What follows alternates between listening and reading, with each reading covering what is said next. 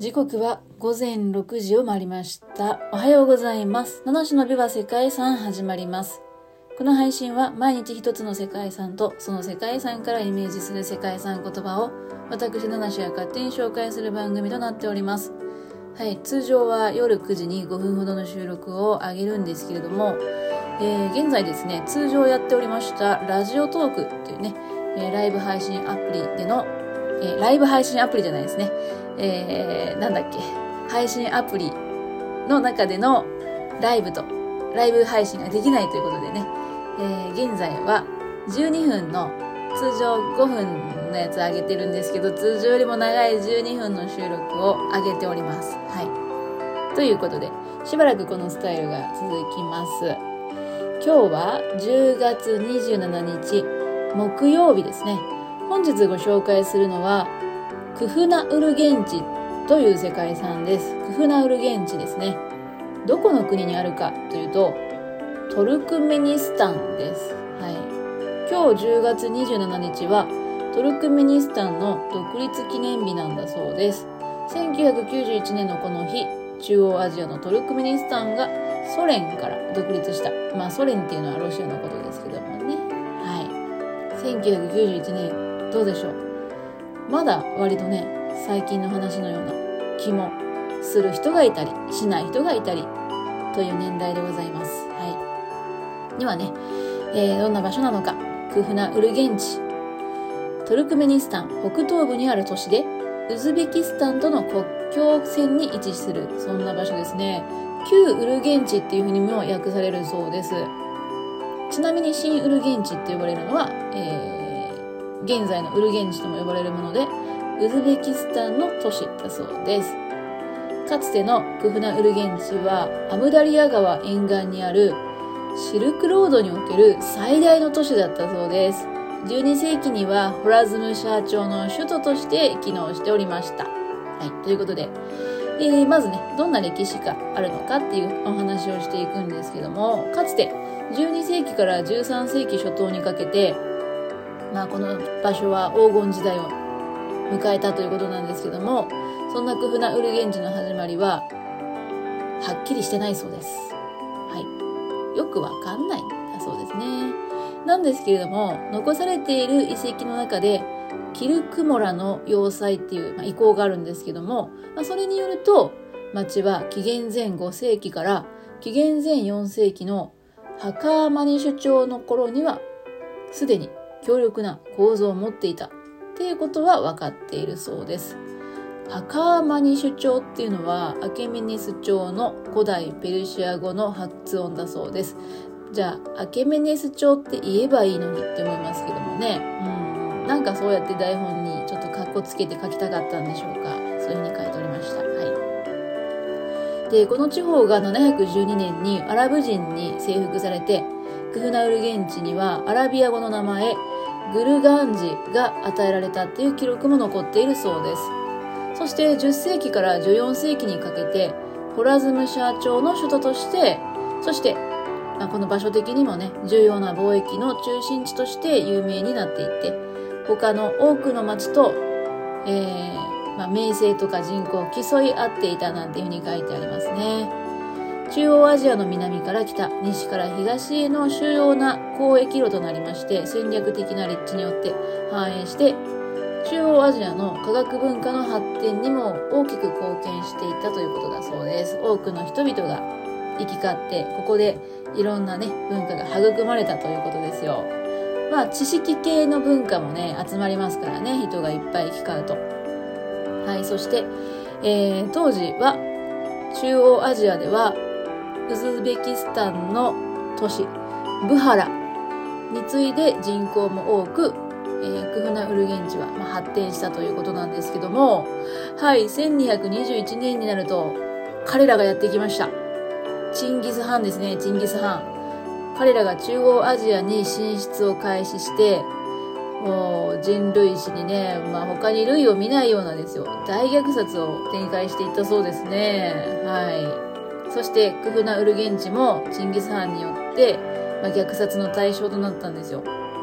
まあその後ね、復興は遂げたものの、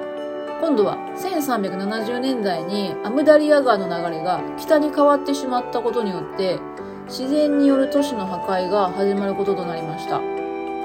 で、これによってクフナウルゲン地は放棄されて、北の方に新たに新ウルゲンチと呼ばれる都市が建設されることとなったそうですね。そしてその頃には、もうその時代にはすでに、えー、別のティムール朝と呼ばれるね、時代に変わっていったということなんですよね。まあ、いつか亡くなってしまう、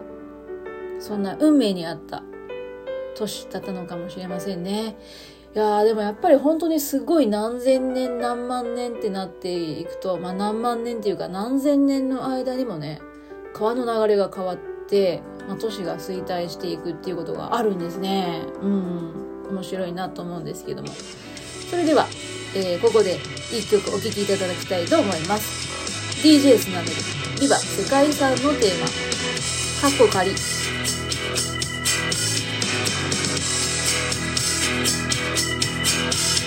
今日は雨だから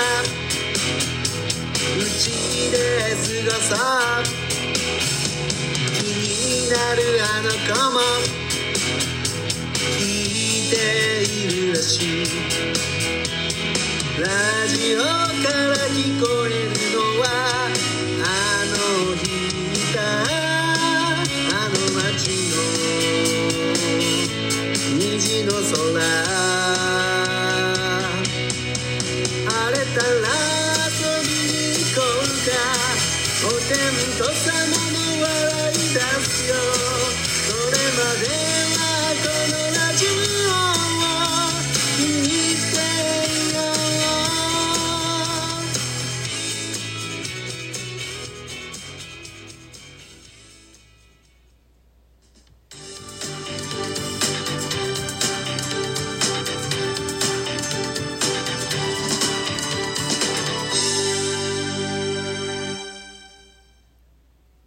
い。ということで、本日ご紹介しているのは、トルクメニスタンのクフナウルゲンチという世界遺産ですね。かつて繁栄した町は、チンギス・ハンによる侵略、そして自然にね、川の流れが変わったことによっての都市破壊なんていうのがあった。まあそういった経緯をたどった歴史の面影をね、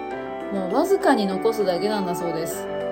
遺跡の多くは全壊もしくは半壊に近い状態で、遺構の中心となるのは12世紀に建設された廟の建築、そして14世紀に建設されたトラベグ・ハヌム廟と、まあ、その2つの、まあ、いわゆるお墓みたいなことですかね、なんだそうです。トラベグ・ハヌム廟はドームの高さが30メートル、ダブルドームになっている、そんな構造の建築です。内部の天井には青いタイルのモザイクが施されていて、それはね、宇宙を表しているそうですね。24個ある天窓は当時太陽の動きに合わせて窓を開閉して時計代わりにしていたんだって面白いですね。そしてこのクフナウルゲンチで最も高い建築物は11世紀に建設されたクトゥルグ・ティムールのミナレットです。ミナレットというのはイスラム教のモスクとか、えー、窓ラサと呼ばれる進学校に建てられた塔のことなんですけれども、このクトゥルグッティムールのミナレットは、もうね、見るからにめちゃくちゃ高そう。細長いね、見た目をしています。レンガで建設されていて、えー、高さ60メートル。ミナレットの高さでは世界一を争うほどだそうです。もう一つ、アフガニスタンにある、まあ、これまた世界遺産のジャームのミナレットの高さも60メートルほどあるそうですね。で、もともとこのクトゥルグティムールのミナレットは67メートル高さあったそうなんですよ。で、なんだけども、塔の先端がもともと銀でできていたから、モンゴルのね、チンギス・ハンたちがこう侵略してきた時にですね、モンゴルの人々に略奪に遭ってしまったりした。そしてまた地震があった時にもね、それが欠けてしまったりということがあって、背がね、低くなっちゃったそうですよ。だからもともとは世界一高いミナレットだったということなのではないでしょうか。細長い円錐状の形をしたこのミナレットはクフナウル現地における病建築でも一番有名なもの。1172年に死亡したホラズムシャー朝の第4代君主、イル・アルスランの廟、まあ、お墓的なもの、祀ってあるとこですかね。なんだそうです。はい。なんですけど、このミナレってもともと建設当時から先端に傾斜があったそうで、えー、時が経つとともに傾きが大き大きくなっているんじゃないかな。うん。ねえ、倒れずにずっと残っててほしいなと思うんですけれども。はい。ということで、今日ご紹介したグフナ・ウルゲンチからイメージした連想する世界遺産言葉は耐えしのぐですね。まあ時代の中でね、遭遇した脅威、ね、モンゴル軍の侵略だったり、まあ自然によってね、えー、川の流れが変わったことでね、どんどんこう侵食されていくっていう感じですかね、街自体が。うん、崩されていくっていう感じなんですけどもね、そういった脅威をなんとか耐えて残っているのが今、まあ世界遺産にも登録されている今ご紹介したような建築物なんですね。はい。この後もね、まあ、どんな未来が待っているかはわからないですけどもね、何があってもね、長く耐え忍んでいただきたいな。そんな思いから本日の世界遺産言葉は、耐えしのぐを選びました。ねありますか？皆さんにも。耐えしのぐエピソード。多分私にはね、ありますけど、えー、今ちょっと思いつかないので、またいつか思いついたら紹介しようかな。しないかもしれませんけれども。はい。本日も最後までお聴きいただきましてありがとうございます。